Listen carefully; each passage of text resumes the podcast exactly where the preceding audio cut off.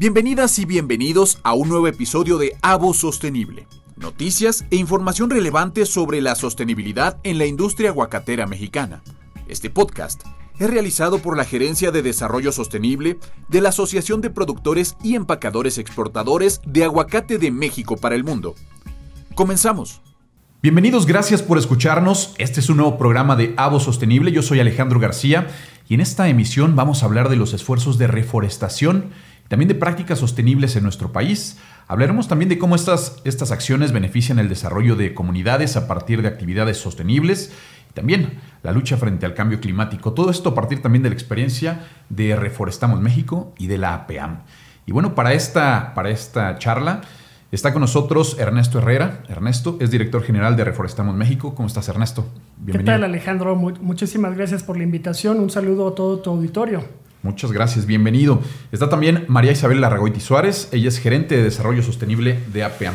Mari, ¿cómo estás? Hola Alex, buenos días a todos. Muchas gracias por estar aquí de nuevo con nosotros y muchas gracias Ernesto por aceptar la invitación a este podcast de Avo Sostenible de APAM. Bueno, pues eh, una breve introducción de Reforestamos México. Es una organización que busca asegurar más y mejores bosques y esto para impulsar el desarrollo sostenible que los bosques sean un, aliado, un aliado para alcanzar las metas del desarrollo sostenible para el 2030, pero para ello, bueno, pues, mejor que nos lo platiques tú, Ernesto, platícanos cuál es la labor de Reforestamos, qué es lo que buscan ustedes. Sí, sí, muchas gracias por compartir la, la misión de Reforestamos. Efectivamente, vemos a los bosques como grandes soluciones a todos los problemas que estamos enfrentando.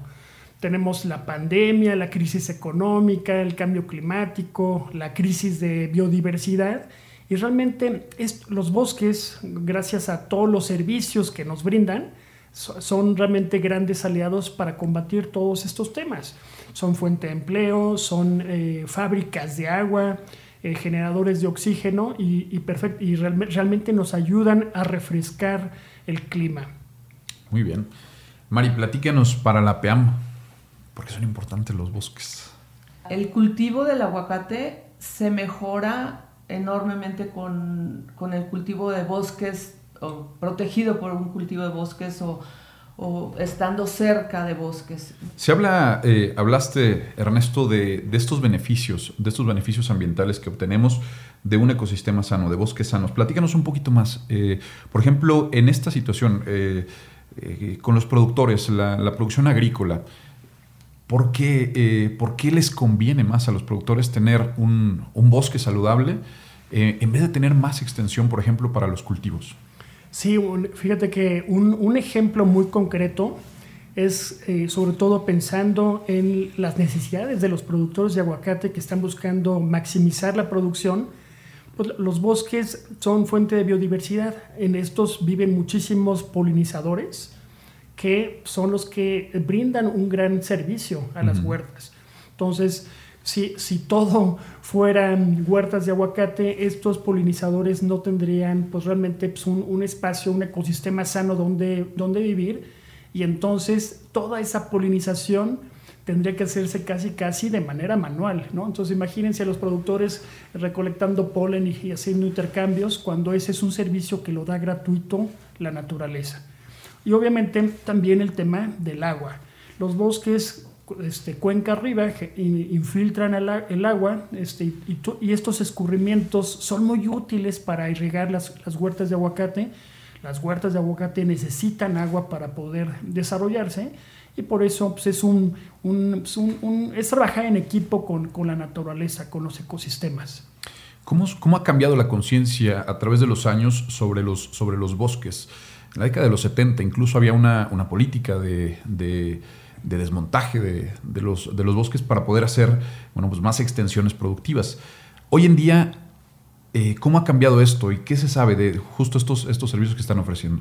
Sí, es curioso lo que comentas, porque también la cultura ambiental es como pareciera que es una cosa cíclica. En el pasado había mucha conciencia, en épocas de la colonia había conciencia de que era necesario conservar los bosques para poder brindar agua pues, a, las, a, las, ciudades. ¿no? Entonces había eh, Chapultepec, por ejemplo, en la Ciudad de México, pues era, era la zona de la zona donde, eh, donde, donde, un canal llevaba el agua al centro y era porque pues, era eh, donde estaban los, los, los manantiales. Pero pues bueno, todo esa, mucha de esa cultura se ha perdido y afortunadamente pues a partir de los años 60 se empieza como nuevamente el movimiento ambientalista y poco a poco hemos sido pues, más capaces de entender la ciencia detrás de estos temas. Entonces no es solamente una cosa bonita, romántica, los bosques, sino realmente podemos eh, recibir pues, muchos beneficios cuantificables para, para, el servicio de la producción eh, agropecuaria.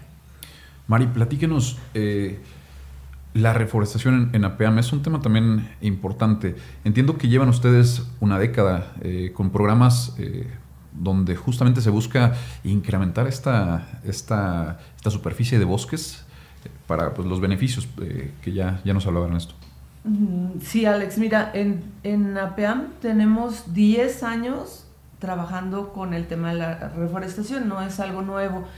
Eh, obviamente hemos ido aprendiendo poco a poco y sobre el camino y creo que cada día nos vamos acercando a una idea más integral de, hacer las cosas. A partir de que nos unimos a la ONU, además de, de tener un eje técnico para la reforestación en APEAM, sumamos un eje social y un eje sustentable. ¿Esto qué significa? Significa que en APEAM hemos, eh, además de, supervisar los trabajos de manera técnica, eh, viendo y supervisando los terrenos que sean adecuados para las plantaciones, estamos sumando comunidades, ejidos, estamos sumando trabajo con las autoridades, estamos sumando trabajo con nuestros empacadores eh, que, nos, que nos digan quiénes son sus productores ejemplares en, el, en, el, en, en, este tema para, para poderles otorgar nosotros la planta. Estamos trabajando también ahora desde, desde, desde la producción. Siempre hemos mandado a hacer la planta a viveros específicos, supervisados, y, y supervisamos la planta cada mes, el crecimiento de la planta pero ahora lo que estamos además haciendo es que mandamos a hacer, por decirlo así, la planta que, que, vamos a requerir dentro de dos años. Es decir, ahorita estamos en negociaciones para entregar una planta, eh, para mandar a hacer una planta que se va a entregar dentro de dos años por parte de APEAM, en donde en comunidades determinadas y con, las, y con los requerimientos técnicos de la zona que queremos reforestar. ¿sí? El crecimiento que tú, que tú decías, nosotros empezamos eh, con, en reforestación con alrededor de 50 hectáreas reforestadas y ahorita tenemos alrededor de 1720 hectáreas reforestadas. en, en, durante estos 10 años, lo que nos da un, un, crecimiento este, aproximado de 33 veces de como iniciamos, de, de superficie reforestada. Y, en, esta, en este crecimiento, Ernesto, platícanos un poco, eh, obviamente quienes, quienes también tienen que estar muy conscientes de esta importancia y de las prácticas que se tienen que desarrollar son, son las propias comunidades, la propia gente. Aquí se habla o, se tiene que contemplar sin duda un proceso de capacitación, de, conocimiento, de aprendizaje de ellos. Y Mario lo estaba mencionando, no solamente sembrar árboles, ¿no? es también identificar pues, especies. Eh, identificar zonas que pueden ser a lo mejor las, las óptimas, y esto para garantizar una, una supervivencia, ¿no? una, una, buena, eh, una buena tasa de supervivencia de los árboles que se están sembrando. Platícanos un poquito qué es lo que se tiene que considerar, Ernesto, eh, en estos esfuerzos de reforestación. Fíjate que eh, nos damos cuenta que, que en México el, primer reto para poder reforestar o recuperar la superficie de bosques que se han perdido lo primero es contar con, la voluntad de los propietarios de la tierra. Si el propietario de la tierra no conoce el valor de los bosques, pues, pues va, a facilitar su, deforestación. Y por eso, si, si el propietario de la tierra no tiene ese interés, pues difícilmente esos, esos árboles se van a plantar. A mí se me hace muy interesante cómo la PEAM está trabajando con los productores, dándole ese acompañamiento para que puedan plantar árboles en, en, las diferentes zonas donde están trabajando, donde están las huertas. Y en ese sentido, pues bueno, cada, cada hectárea, cada zona es distinta, hay diferentes especies eh, y por lo, por, lo por lo tanto es muy importante estar considerando de dónde van a salir las semillas de los árboles que se van a plantar en viveros y, y cómo, se van a, cómo se van a distribuir en los diferentes espacios. Entonces acá eh, pues invitamos a, a, la PEAM a trabajar con nosotros en equipo para poder eh, desarrollar estrategias, ¿no? De que podamos trabajar en equipo para poder vincular a los productores en ese tipo de estrategias y encontrar otras oportunidades para, para darles beneficios económicos a estos productores. De repente podemos ver a los árboles como, ay caray, nos están quitando espacio para los aguacates, pero pues hay, hay que considerar que hay otro tipo de productos que también pueden ser muy útiles eh, bajo los árboles, por ejemplo, la producción de miel, ¿no? que, que, también si, si, ponemos este, apiarios, las abejas nos van a estar ayudando a fortalecer eh, las huertas y de esta manera pues estaremos incrementando la producción y además teniendo un producto que pueda ser también aprovechado por los productores. ¿Por qué para Reforestamos es importante hacerlo con la PEAM y por qué para la PEAM es importante tener esta, este acercamiento, esta, esta asesoría de, de, una asociación como Reforestamos. Gracias, Alex. ¿Vas? Voy. Adelante, María. Sí, gracias. Bueno, pues eh, mira, como les comentaba, nosotros tenemos ya 10 años trabajando en, en, en el tema de reforestación con, con, nuestros productores, nuestros asociados y ahora ya tenemos dos años trabajando con las autoridades, con eh, comunidades, ejidos. Eh, sin embargo, yo sí veo la necesidad y, he visto la utilidad de generar alianzas en todos los sentidos, porque se suman, o sea, desde que entramos al Pacto Mundial y a la ONU, generar alianzas eh, se multiplican los, los, resultados. Es decir, nos sumamos, pero juntos siempre podemos hacer más, vamos a poder hacer más, podemos aprender de, de Reforestamos México y tal vez ellos puedan aprender algo de nosotros y, y realmente poder llevar este programa y esta, esta, esta generación de conciencia sobre todo del cuidado de los bosques y de la conservación de ellos, como, como dice Ernesto, no que, no que lo vean como, como algo negativo, sino como algo que, que, que, nos trae algo positivo para el cultivo del aguacate. Yo, yo, sería, yo creo que apenas estaríamos muy honrados de formar parte de la alianza Reforestamos México. Sí, bueno, eh, también complementando lo que comenta Mari, eh, nosotros también creemos en las alianzas. Eh, cuando hablamos de poder asegurar los bosques para el futuro, pues es algo que no podemos hacer solo. Nadie lo puede hacer solo. El gobierno, no, o sea, el gobierno tiene ciertas, ciertos compromisos, ciertas atribuciones para trabajar, pero no, tienen, no cuentan con toda la capacidad para hacerlo. los ejidos de las comunidades, los productores, no cuentan este, con los recursos suficientes para hacerlo. La sociedad civil, pues estamos buscando posicionar algunos de los temas, pero pues también estamos, obviamente, esa vinculación. Entonces, de hecho, ya estamos eh, compartiendo un espacio de colaboración que es precisamente el Pacto Mundial. Estamos eh, eh, sentados dialogando acerca de las estrategias que, que, que, podemos impulsar para promover la conservación de la biodiversidad. Este, APAM es parte de esta, de, esta, de esta mesa de trabajo de biodiversidad del Pacto Mundial. Y pues a partir de estos espacios pues empieza es un espacio de confianza donde, donde intercambiamos información y a partir de eso pues, empezamos ya entre personas con mayor este, pues, confianza el, poder hacer esto, ese tipo de, intercambios. Es muy importante que contemos con esa información para que con datos este, podemos incidir en la, en la mejora de, las de la toma de decisiones de los productores, del sector este, en general agrícola y también con esto pues, empezar a, diseñar proyectos específicos que nos permitan avanzar en esta agenda y que efectivamente podamos medir el impacto positivo que tienen los árboles, los bosques con las huertas de aguacate. Y además, en eh, bueno, pues una, una, industria tan importante como la aguacatera para, para nuestro país, ¿no? Eh, hablamos de esta, de esta franja, Mari, ¿no? y el trabajo que ustedes llevan haciendo con, con 40 municipios, más de 40 municipios en, en, Michoacán. Sí, así es, Alex. Y que justo tienen pues esta, esta zona de, de amortiguamiento alrededor de los, de, de, los cultivos, de la que, bueno, pues ya eh, aquí nos han explicado los beneficios que se obtienen. ¿Cómo, cómo se hace este trabajo hasta ahora? ¿Cómo van eh, ustedes, por ejemplo, eh, con este, este acercamiento, esta capacitación con los productores? entiendo que trabajan ustedes también con, con pues, algunos viveros, ¿no? ¿Cómo, cómo, cómo va esta, esta situación? Y también ustedes cómo han visto que los productores eh, asumen esta, esta parte como de responsabilidad, ¿no? Eh, de responsabilidad para cuidar el, el, ambiente en el que están teniendo sus plantaciones. Contrario a lo que se espera o a lo que se cree, los productores tienen una conciencia eh, positiva respecto al cuidado de los bosques.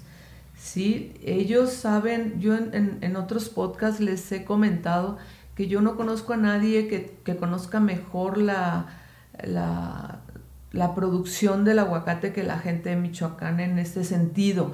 Ellos, ellos les importa mucho cuidar sus, sus, bosques y cuidar su, producción. Y saben perfectamente, como dice Ernesto, que cuidando el bosque que tienen alrededor, eh, ellos van a lograr una mayor producción o una producción de mayor calidad. Entonces, eh, nosotros como APEAM apoyamos cada año, obviamente, con eh, la gerencia de proyectos técnicos, apoya con capacitaciones. Para empezar, eh, seleccionamos los viveros que van a trabajar con nosotros. los viveros no son nuestros, damos trabajo a, los viveros, a, quienes mandamos a hacer las plantas. en el 2020 fueron alrededor de 320 mil plantas. Entonces, lo supervisamos cada mes. Es decir, cada mes van ingenieros de la PEAM a supervisar que la planta vaya, que esté libre de plagas, que tenga el crecimiento adecuado. Y después de esto, eh, nosotros entregamos la planta a los dos años de edad. No entregamos una planta de un año, sino a los dos años de edad. También se hace una, una selección de las personas a las que se les va a entregar la planta y antes de la entrega se les capacita, se les capacita en todos los aspectos, sobre todo para, el, para aquellos que conozcan, para que todos ellos conozcan a la perfección la importancia del binomio forestal y, y del aguacate. Actualmente eh, tenemos mucho, mucho gusto y mucho orgullo en decir que traemos un porcentaje de sobrevivencia del 85%. Yo creo que eso implica un buen trabajo, no es solamente mm, regalar las plantas, sino acompañar, como dice Ernesto, acompañar a todos los productores y a todos aquellos que quieran participar en este proyecto eh, con, con apoyo y con capacitación para que realmente tenga un impacto y se genere un impacto que se pueda medir. Muy bien. Ernesto, platícanos, ¿desde cuándo empezamos o cuándo podemos decir que, esta reforestación puede ser exitosa? ¿En qué porcentajes de supervivencia o de sobrevivencia de los, de los árboles ya podemos estar hablando que, que, vamos haciendo bien las cosas? Hay que, hay que reconocer que todos los árboles que se plantan, sí hay, hay una mortandad, o sea, no, no, no podemos es muy difícil alcanzar una meta del 100%. Y, y, a, y a fin de cuentas, pues todos los árboles, eh, vamos, plantamos mil árboles por hectárea, pero realmente para, para, para, el futuro, esperar que estos árboles sean adultos, más o menos entre 400 y 600 árboles van, a, van a ser. Entonces, eh, ese 85% que menciona Mari en el corto plazo, eso es, eso es muy bueno pero también este, no, no, no, es imposible llegar al 100%, pues porque pues, mil, mil, árboles van a estar muy apretados en una hectárea. Entonces, creo que aquí lo importante no solamente es la, la, supervivencia, sino la diversidad de los árboles, el que, haya, el que contemos con diferentes tipos de árboles para estar de alguna forma copiando más el ecosistema natural que queremos recuperar. Claro. Hablábamos, eh, me parece que hablábamos fuera, fuera, fuera de los micrófonos, también de otros beneficios. O sea, ver a la reforestación también desde un punto de vista de un beneficio eh, más que el, que el, servicio ambiental que nos están ofreciendo, poder, poder verlo como, como un modelo económico. O sea, tener, tener en, la, en la reforestación a lo mejor un aprovechamiento eh, de recursos que nos pueden dar los propios bosques. Platícanos un poquito más de estas oportunidades que, que se pueden tener alrededor de un, un bosque reforestado, Sí, y, precisamente en Michoacán, por ejemplo, que es una zona pues, muy importante para el país desde el punto de vista aguacatero, no solamente para el, para el, país, sino para el planeta, ¿no? Es una, el, el, gran productor de aguacate, también puede ser un gran productor de la resina de pino. La resina de pino pues, es un producto que se aprovecha de los, de los árboles eh, que se plantan más o menos en el, en el año número 11. Es posible extraer resina de pino y de esta manera el árbol pues, sigue de pie y puede dar resina pues, a lo largo de su vida, puede, por durante 80 años puede estar dando resina y esa, y esa resina pues también es, permite generar ingresos a las comunidades en el estado de Michoacán. A mí se me haría muy interesante ver cómo, cómo APEAM puede desarrollar una alianza con Ejido Verde, que son los campeones de las plantaciones forestales de resina en ese estado. ¿Cómo, cómo pudiéramos acompañar a los productores a desarrollar modelos de negocio que combine la producción de aguacate y la producción de resina. Muy bien. Pues ahí están sobre la mesa buenas, buenas propuestas, Mari. Excelente. ¿Qué opina la PEAM de todo esto, de estos acercamientos y de, futuras colaboraciones que también sería interesante estar explotando por ahí? Claro que sí. Sí, pues yo creo que esto es, es, precisamente el fruto que nos puede dar esta, este tipo de conversaciones y, y es precisamente lo que, de lo que hablamos de sumar, ¿sí? vamos a, sin duda alguna, yo quiero seguir en contacto con, con Ernesto y con la Asociación de Reforestamos México para, para buscar ese tipo de, de, de, modelos de negocio en donde podamos ayudar a las comunidades, por supuesto. Eso es parte de lo que queremos hacer. Muy bien. Bueno, pues vamos a, a, concluir esta, esta charla. Una, ¿Con qué se quedan ustedes de esta, de este, de esta plática, de esta... Eh, pues de estos datos que compartimos. ¿Quién empieza? ¿Quién cierra? ¿Mari o pues, Ernesto? Pues, yo, yo me quedo con nuevos amigos. Muy bien. ¿no? Entonces, eh, eh, ahora ya, ya sabemos qué, qué canales podemos tocar ¿no? para poder sentarnos a la mesa, poder diseñar nuevas iniciativas en alianza con los aguacateros. Para nosotros sería una gran oportunidad de aprendizaje y de hacer realmente sostenible, fortalecer eh, la sostenibilidad de estas cadenas de valor que son tan importantes para nuestro país. Así que la puerta pues, ya, ya se abrió y pues es simplemente que podamos sentarnos, platicar y desarrollar estrategias en equipo con ustedes, porque realmente mejores alianzas, mejores bosques. Gracias, muchas gracias Ernesto. Igualmente yo en nombre de APEAM y de la Gerencia de Desarrollo Sostenible que represento, eh, te agradezco mucho tu presencia y, que nos hayas acompañado y agradezco tus palabras porque yo me quedo, me quedo con, con muchos retos. Seguimos con muchos retos. Yo sé que no es el único que tenemos. Eh, la industria del aguacate tiene, viene, se viene fortaleciendo, seguimos creciendo es, siempre les digo eh, a Alex que es algo de lo que yo creo que todos los mexicanos debemos sentirnos orgullosos de la industria del aguacate eh, y sin embargo debemos de cuidarla, debemos de protegerla y en eso estamos. Yo estoy muy contenta de haber empezado y haber generado todo este tipo de, de, de conocimientos y de alianzas, pero esta es una de las que yo tenía en el, en el tintero pendiente, pero te lo, te lo agradezco mucho y seguramente van a salir buenos proyectos. Te lo puedo asegurar. Muchas gracias. No, gracias a ti, Mari. Pues muchísimas gracias. Gracias a nuestros invitados, Ernesto Herrera, director general de Reforestamos México, María Isabel Larragoiti Suárez, gerente de desarrollo sostenible de APEAM. Bueno, pues esta charla ya, ya escuchamos, se abren puertas importantes para poder eh, colaborar en el futuro, sobre todo entendiendo la reforestación como este, este motor de desarrollo para la industria aguacatera de nuestro país. Agradecemos su atención, los invitamos a seguir Avo Sostenible, este podcast, eh, pues que le estamos llevando sobre justamente todo lo que está detrás de la industria aguacatera. Recomiéndenos, suscríbanse y esperen el siguiente episodio. Muchas gracias por su atención. Ha sintonizado un nuevo episodio de Avo Sostenible. Recuerda suscribirte a este podcast en la plataforma que más te guste. Nos puedes encontrar en Spotify, en Apple Podcast y en Google Podcast para que cada semana obtengas información alrededor del apasionante mundo de la sostenibilidad y del producto de consumo más querido de México a nivel internacional. Por supuesto, nuestro delicioso aguacate. Te esperamos en la próxima emisión. Hasta luego.